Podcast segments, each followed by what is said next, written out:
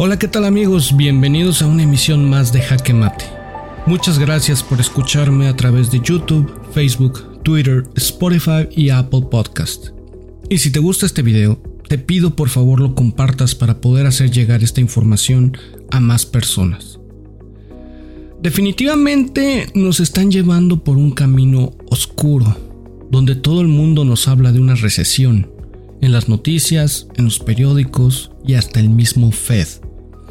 El mismo Fed nos habla de una recesión cuando ni siquiera hemos visto que esto esté pasando realmente. Todo el mundo aún tiene dinero. Aquí en California aún pagamos a más de 6 dólares el galón de gasolina y las autopistas están atascadas. Los vuelos de avión en los aeropuertos están a reventar y prácticamente toda la gente aún tiene bastante dinero.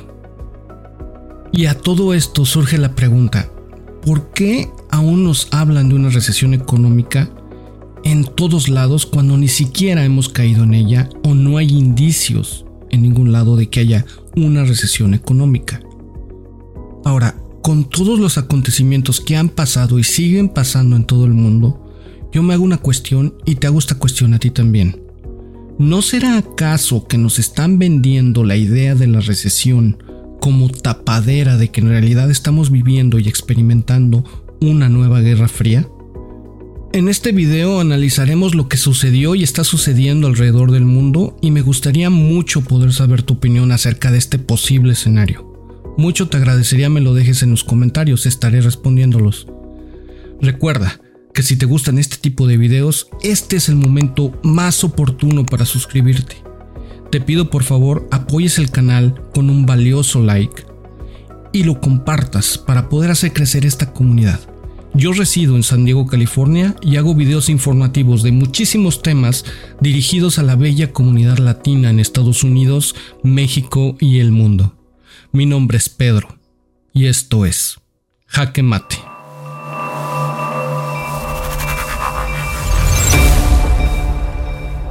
Ok, vamos a analizar todo esto. ¿Por qué el Fed nos está vendiendo la idea de estar en una recesión cuando Estados Unidos no ha caído en una recesión? Sí hay inflación y está bastante fuerte, pero una recesión, lo que se llama recesión, no es. No han tronado empresas grandes, no hay quiebras por todos lados, pero todo el mundo habla de ello. ¿Por qué los políticos y todo el mundo nos están normalizando con el tema de la recesión? Fíjate en lo que pasó en la recesión del año 2008. En el 2008 todo se fue hasta el fondo en un solo día, sin avisos y sin estar mencionando el tema de la recesión. Hoy todos los políticos y el Fed de manera muy amable, muy cordial y casi todos los días nos están advirtiendo que probablemente habrá una recesión. En el año 2008 no pasó nada de eso. Nadie nos avisó nada. Fue algo súbito. Con esto que te acabo de decir, me queda una gran pregunta.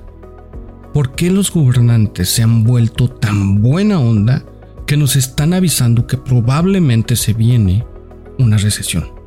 ¿Por qué ahora les importamos? ¿Acaso ya habrán aprendido un poco de economía y saben lo que va a pasar con todas las burradas que han hecho? Porque aún todos tenemos la sensación de que ellos mismos no saben cómo causaron la infame inflación que vivimos hoy en día con sanciones inútiles y la impresión masiva de dólares. Esos mismos dólares que están ahorita en las manos donde deben de estar, las de los ricos. Es más, si recuerdas en el 2008 cuando estábamos en plena recesión, los mismos políticos que están hoy en el poder nos dijeron que esto solo era un pequeño periodo de crisis y que de ahí no iba a pasar. Y cuando pasó todo lo arreglaron artificialmente como te he platicado en otros videos. En fin, mucha gente está viendo que el petróleo ya está bajando y que los bonos también están bajando y piensan que esta crisis ya está por acabarse. Pero no, no es así. No niego que va a haber rallies, va a haber rallies en los que van a poder bajar muchas cosas y van a subir otras acciones en la bolsa. Pero esto no estará arreglado hasta que la Fed deje de tener una política tan agresiva con los intereses. Cuando los empiece a bajar, es ahí cuando sabremos con certeza que esta crisis se acabó. Y todo esto me lleva a una hipótesis de lo que está pasando hoy en día. ¿Estamos en guerra y nos lo están queriendo vender como si fuera una recesión? ¿Estamos en una guerra fría? Yo pienso que sí. ¿Recuerdas cuando Donald Trump se volvió presidente de este bello y maravilloso país? Pues desde ese entonces Rusia ya tenía intenciones de desestabilizar a Estados Unidos de alguna forma. Y lo logró haciendo que el pueblo se enojara con el gobierno.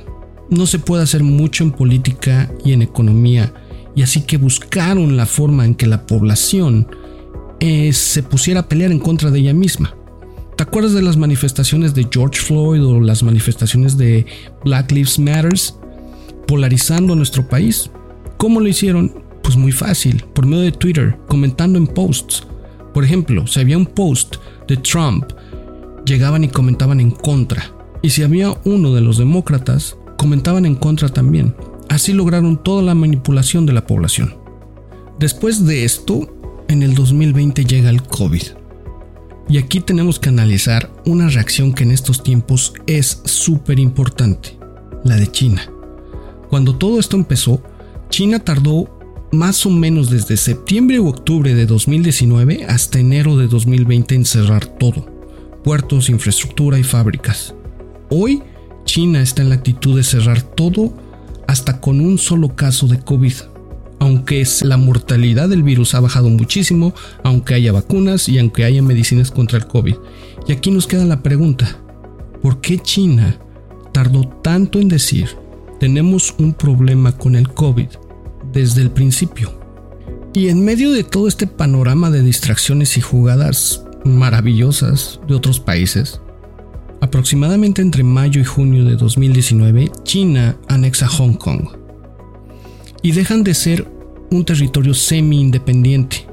Aprovechando lo del COVID, Pekín desafía las advertencias de la comunidad internacional y saca adelante una normativa que castiga el separatismo, la subversión y la organización de actividades terroristas en Hong Kong, que era un territorio semi-autónomo.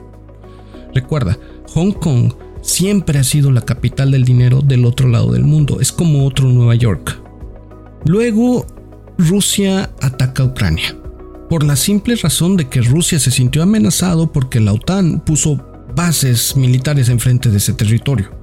Es como si Rusia pusiera bases en Cuba, ya ves lo que pasó en Bahía de Cochinos, o si pusiera bases en El Salvador, en Veracruz o en Quintana Roo. Los rusos se sintieron amenazados por Estados Unidos provocándolos por poner estas bases cerca de Ucrania. Y ese era el objetivo de nuestro país.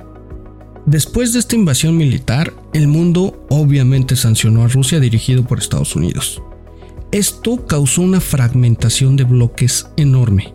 China, Rusia, India y otros países aliados cerraron sus puertas. Y del otro lado, Estados Unidos buscando aliados después de que Estados Unidos estuvo peleando con medio mundo por sus políticas y nada más pudo quedarse con aliados de Europa, quienes son los que están sufriendo y pagando los platos rotos de todo esto. Según Estados Unidos, Rusia invadió Ucrania por nada. De todo le echan la culpa a Vladimir Putin. Pero debes preguntarte esto. ¿Por qué países enormes y grandes economías se ponen del lado de Rusia y no del de Estados Unidos? Alguien está mal. De ahí nos vamos a una nueva crisis de comida y una nueva crisis de energía. La crisis energética causada obviamente por nuestros gobernantes y sus inmensos negocios. Y una crisis de comida causada por el movimiento de personas de un lado a otro, de un país a otro, contando también con tragedias naturales que se desatan por el calentamiento global. Esto afecta sobremanera el proveer comida a mucho porcentaje de la población. La crisis de energía es usada de una manera genial directamente por Rusia. Con esto que va a hacer de parar los suministros de gas a Alemania del 11 al 22 de julio por darle mantenimiento a su planta de gas supuestamente, yo pienso que esto lo hace en represalia por las próximas sanciones que se están planeando en contra de ellos. Les va a mostrar un poquito del grandísimo poder y control que tiene sobre Europa. Luego volvemos con China. China está con los mismos gobernantes, el mismo ministro de salud que estaba en el 2019 y 2020, que no hicieron nada por controlar el COVID desde el principio y se vuelven ahora una nación anti-COVID cierran todas sus fronteras y puertos y fábricas. Y acaban de aprobar un plan multimillonario para poder tener controles y pruebas en toda su población casi todos los días. Ha pasado de ser una nación que menospreció al COVID tratándolo como una simple gripa y dejó que literalmente se esparciera por todo el mundo, ahora va a proteger a su población y no permitir más contagios. Pero ya hay medicinas, ya hay vacunas, ya bajó la mortalidad muchísimo. Pero China dice ahora, no vamos a permitir más COVID en nuestro territorio. Cierra sus fronteras. Y por otro lado, estamos viendo que se apoya con India y con Rusia para obtener energía y alimentos. Las dos grandes crisis que están afectando al mundo en este momento. Después vemos que dos países nuevos quieren entrar a la OTAN, Finlandia y Suecia, que normalmente son neutrales en todo esto de las guerras. Y Rusia, ten por seguro que va a tomar represalias por esto. Con todo este gran relajo mundial que vemos por todos lados, en nuestro país, el presupuesto de guerra de 500 mil millones de dólares ha ascendido a casi un trillón de dólares al año. En Alemania y en toda la Unión Europea están subiendo el presupuesto de guerra a más del doble anualmente.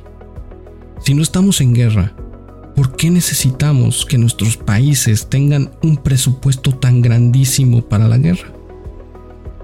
Mucha gente dice, ¿están viendo algo que, el futuro, que en el futuro pueda pasar? Pues no. Lo que estamos viendo es una guerra fría, una guerra callada. Ya no va a haber guerras como antes porque al momento que se empiecen a bombardear todo el mundo, se acaba en un minuto. Y todas las naciones saben esto. Pero cuando un país le cierra la llave del gas a otro para que pueda sobrevivir su población, o cuando un país no le vende comida a otro para que su población sobreviva, ¿cómo se le llama a esto? Y en medio de todo esto estamos nosotros. Y el Fed nos pone enfrente que se viene una crisis mucho, muy grave. Una recesión que estamos intentando hacer muy suave. Hoy vemos que los bonos bajan, que el petróleo baja de precio y todo el mundo piensa ya se acabó la crisis. Pero no, esto va a cambiar hasta que la Fed cambie la política de subir los intereses. Todo el dinero que se dio durante el COVID ya está en las manos que tenían que llegar. Estamos en cero otra vez con todas las cosas que están pasando alrededor del mundo y con los precios infladísimos, nos están vendiendo esta guerra fría como una recesión. Así de simple. Muchas gracias por haber llegado a este punto del video. No olvides contarme tu opinión, dejarme un like y compartir. Mi nombre es Pedro y esto es Jaque Mate.